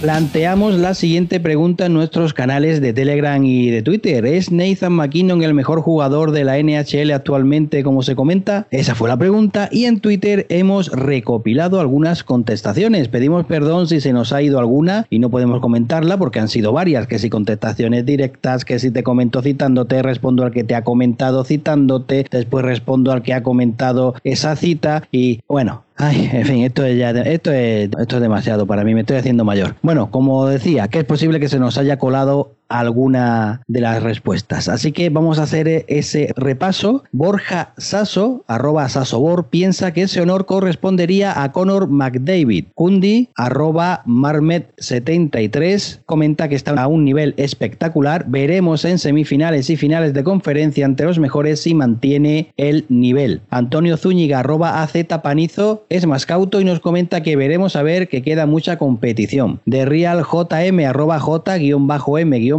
dice que para él es William Carlson. Vancouver Canuts Spain, arroba Canuts-Spain, afirma que sí. Mark, arroba Mark Gallagher 74, nos comenta que McKinnon no es el mejor, pero sí el que está jugando mejor. Iván León, arroba Iván Leo 51537768. Uy, qué cantidad de números, por Dios. Creo que primero está Connor, después Kucherov y McKinnon. Hasta aquí lo que hemos sacado de Twitter y Lex nos trae los comentarios de Telegram. Y como bien dice Enrique, ahora vamos a pasar a desgranar ¿no? los comentarios que nos habéis dejado a través del canal de Telegram. Que Juan Muñiz nos decía que la respuesta a este tipo de preguntas sobre el mejor jugador son siempre muy complejas. ¿no? Ahora mismo para él es el jugador más en forma, Makino, sin lugar a dudas, pero también se beneficia mucho de estar en un equipazo tremendo y de que la línea en la que juega es la mejor de la liga así en términos globales. Jugar con Landeskog y Rantanen, dice Juan, ayuda muchísimo. Todo esto sin desmerecer un ápice la calidad de Makino, que Juan lo situaría en el número 2, ya que cree que el mejor jugador de la NHL en términos globales sería McDavid. Por su parte, Pablo TM dice que estaban los dos en el top, pero el roster de los Avalanche hace mucho. Cree que es uno de los cinco mejores equipos al que le sumas todo lo que hace McKinnon. Sin embargo, McDavid está jugando en una franquicia que es un solar. Eh, como nos comenta Pablo, ¿no? que dice que tienen buenos props en defensa, pero nada seguro aún por contra. Los Avalanche están demostrando que día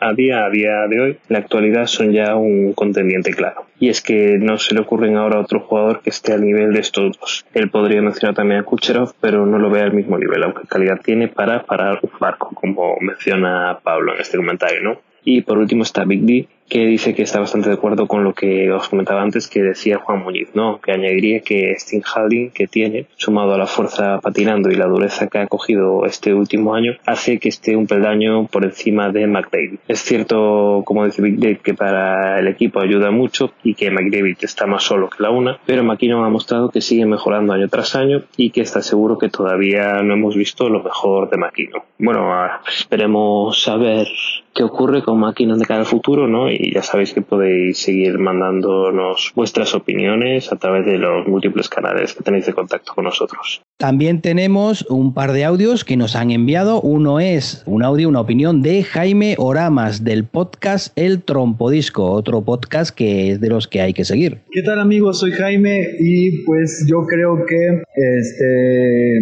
Máquina es un buen jugador, sí, que se puede considerar hoy por hoy el mejor de la liga, sí, por, por estar este, promediando casi 90 puntos en tres temporadas consecutivas. Eh, el estar hoy este, disputando unos playoffs con unos Avalanche que son un, equipazo y que él es parte fundamental de que sean un equipazo, solo que me gustaría este, para que termine de asentarse como en, ese título, ¿sí? Eh, la Stanley Cup, sí, y o este, igual una medalla olímpica de mínimo, ¿no? Eh, pero de ahí en fuera, al menos, este, sí se puede decir que es el mejor, el mejor de la liga hasta ahora. Un saludote y que estén de lo mejor. Y Diego Suselman desde Argentina nos envía también su opinión. Bueno, lo que yo opino de Nathan McKinnon es que es un gran jugador de los Colorado Avalanche, pero no es ni de lejos el mejor o uno de los mejores.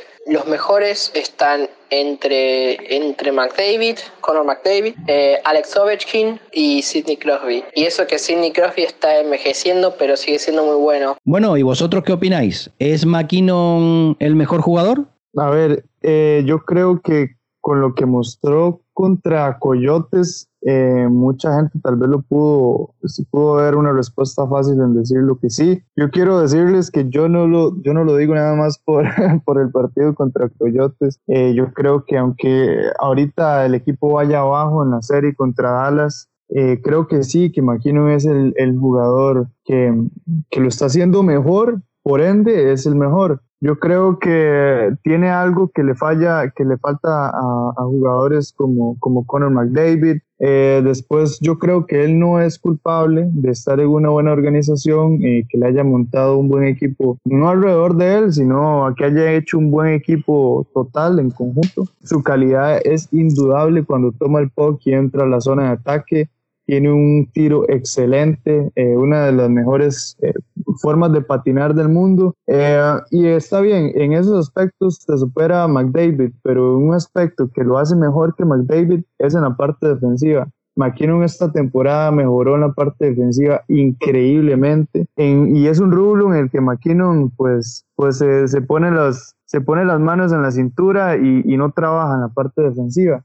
Entonces, por ende, yo creo que McKinnon es el jugador más completo y, el mejor de la NHL ahorita. Yo creo que McKinnon, o sea, es un pedazo de jugador y está haciendo unos plays estupendos, pero mantengo lo que comentamos en, el podcast anterior, no sé si fue en el anterior o demás, pero yo creo que McKinnon lo que siempre le ha faltado hasta ahora ha sido un equipo, un equipo que le respaldase, bien como comentamos, y tampoco un equipo alrededor de él, rollo Crosby, rollo eh, Ovechkin, pero sí con, con, él como pieza fundamental, con un par de jugadores más. Este año lo ha encontrado. La serie de Coyotes se demostró que estuvo un gran nivel cuando el equipo rodó, fue rodando y fue llevándose al límite adelante. Pero en el momento que el equipo decae, McKinnon decae también. O sea, es un jugador que yo creo que McKinnon le falta un toque para llegar a jugadores, pues eso, Ovechkin, Crosby o legendarios como Gretzky y tal. O sea, jugadores que él solo te levanta el partido. no te ha levantado algún partido, sí, efectivamente, te ha dado la vuelta, te ha hecho un partido, ha llevado a echar el equipo a la espalda.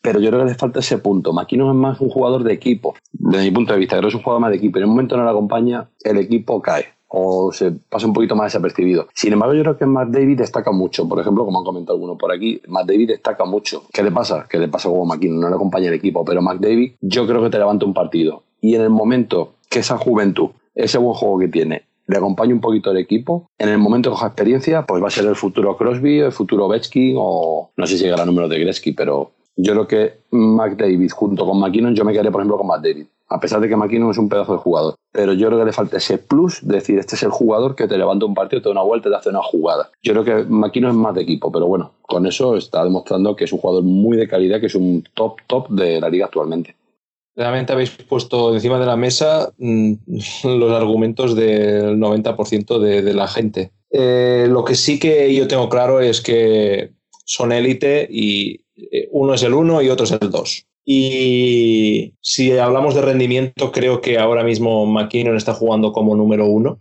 Y sí que es verdad que cuando el equipo le acompaña, él mejora pero yo creo que también es una virtud del número uno, el que sus compañeros también rindan y creo que aporta mucho, creo que está, está sabiendo ser el mejor del partido o estar en, las tres estrellas para, para, el mejor del partido eh, sin anotar muchas veces. Y en cambio, McDavid, yo lo que veo es que ofensivamente es un asesino. O sea, es un tío que no le puedes dejar de centímetros porque, porque te mata. Y lo que dices a nivel individual, pues ah, quizá sí que McDavid podría estar por encima. Yo no lo tengo muy claro, la verdad. Pero a nivel global, a mí me gusta más un perfil como McKinnon. Creo que es un tío que te puede bajar, te puede defender, puede hacer hits, puede robar, puede asistir y para mí eso pesa mucho en la decisión de quién es el mejor.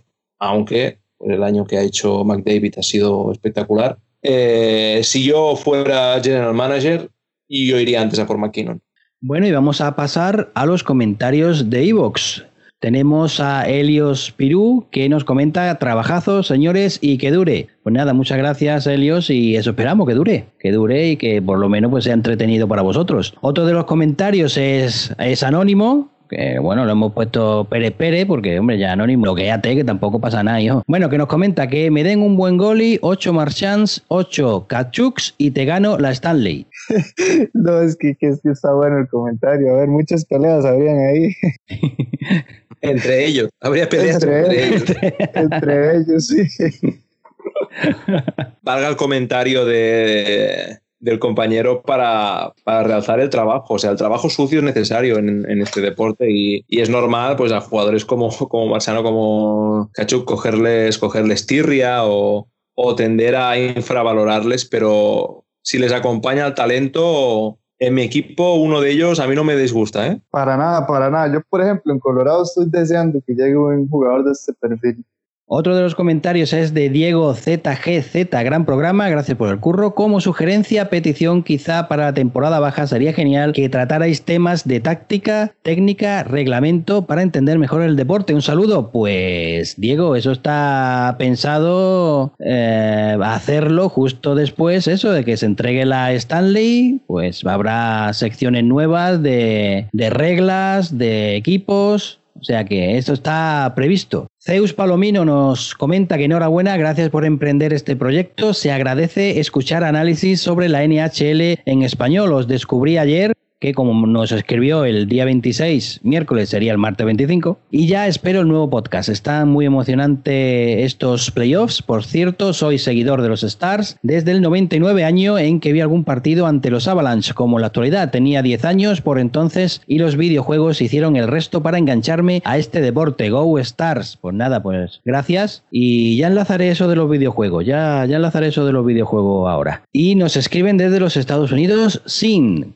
eh, gracias desde los Estados Unidos. Soy jugador de hockey sobre hielo y gran fan de los New York Rangers. Este podcast es una maravilla. ¿Podrías darnos vuestra opinión sobre qué harán los equipos que ya están eliminados y sus planes? Pues esto enlaza con eh, lo que nos comentaba Diego y será pues otra de las secciones que intentaremos abarcar cuando termine pues esta, esta temporada de la NHL. Y por último, al hilo de lo que comentaba Zeus Palomino sobre los videojuegos, resulta que ya ha salido el tráiler del NHL 21 con Ovechkin, el 8 de Capitals, en la portada por segunda vez y saldrá para Xbox One y PS4 en principio el día 16 de octubre, pero no para PC. Así que a los de Electronic Arts solo decirles que y desearles desde lo más profundo del Averno que...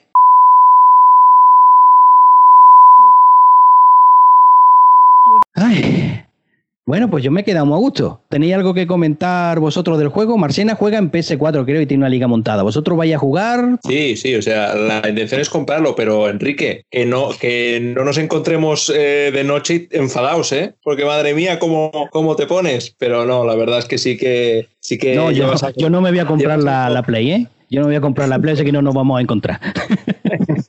no, pero sí que llevas algo de razón, hombre en eso sí que es verdad que podrían, podrían estirarse un poco más. Eh, veremos, veremos qué tal. Al final es una, una herramienta más para, para, crear afición. O sea, hay, mucha gente que ha descubierto el, el, hockey a través del juego y todo, todo nuevo aficionado es bienvenido. Así que nada, ganas de, que salga y ir ahorrando. Pues sí, yo gano también de que salga. Yo lo, lo, pillaré como cada año. Y hombre, yo, nosotros aquí, por lo menos, yo en España tuvimos un estuvimos vagabundeando en el desierto con los juegos de NHL, que hubo un tiempo que sí que salieron, me acuerdo ya en el 2004, por ahí, que yo lo tenía, no sé si era para Play 2, me parece, o por ahí. Y luego hubo un tiempo que no salían en España, o sea, y yo decía, pero increíble, y me tenía que ir a Francia a pillarlos, o tenía que pillarlo en algún viaje por Alemania. El último lo pillé, ¿dónde lo pillé? El último. Eh, el último lo pillé en Holanda. Eh, antes de que salieran aquí editados, me lo pillé en Holanda. Y es que era imposible. Hasta que ya, pues, eh, volvieron a sacarlo ya cuando lo vendían online a través de la, de, del Play Store. Y ahora creo que lo han vuelto a sacar en físico. Entonces, yo encantado. Hace ya unos cuantos años que me volví a enganchar desde que me lo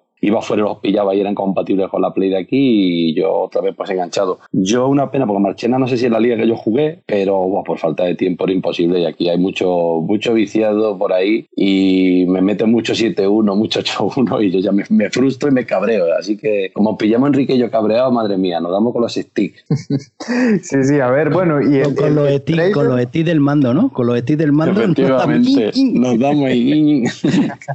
Vea, el, el, en cuanto al trailer del juego, me pareció, me pareció increíble. Yo no sé, ese, esa, esa mezcla ahí entre juego realidad, la historia de Ovechkin, buenísima. Eh, bueno, yo no, no, me he puesto muy en ondas de ver el juego en sí, pero yo creo que va a tener como un modo historia, como estos nuevos que le han puesto al FIFA. Entonces va a estar interesante este año comprar el juego. Lo que no sé si vendrá otra vez con ligas online y demás que, que creo que no, no, invierten. Había un juego también, por ejemplo, el MLB de Show, que era de béisbol, tenía como una liga interactiva online que estaba muy bien, pero creo que en NHL nunca lo pusieron. No sé si en FIFA también tienen, pero los DEA centran todo en el FIFA, en el Madden y el de NHL lo tienen muy dejado. Lo tienen, desde mi punto de vista, tiene un poquito dejado, pero bueno, por lo menos por lo que somos aficionados no, no sirve un poquito para, para disfrutar. Así es, bueno, algo que yo sí quiero en estos juegos es que pongan la KHL, por favor. Quiero jugar esa liga en, en el juego, ¿verdad?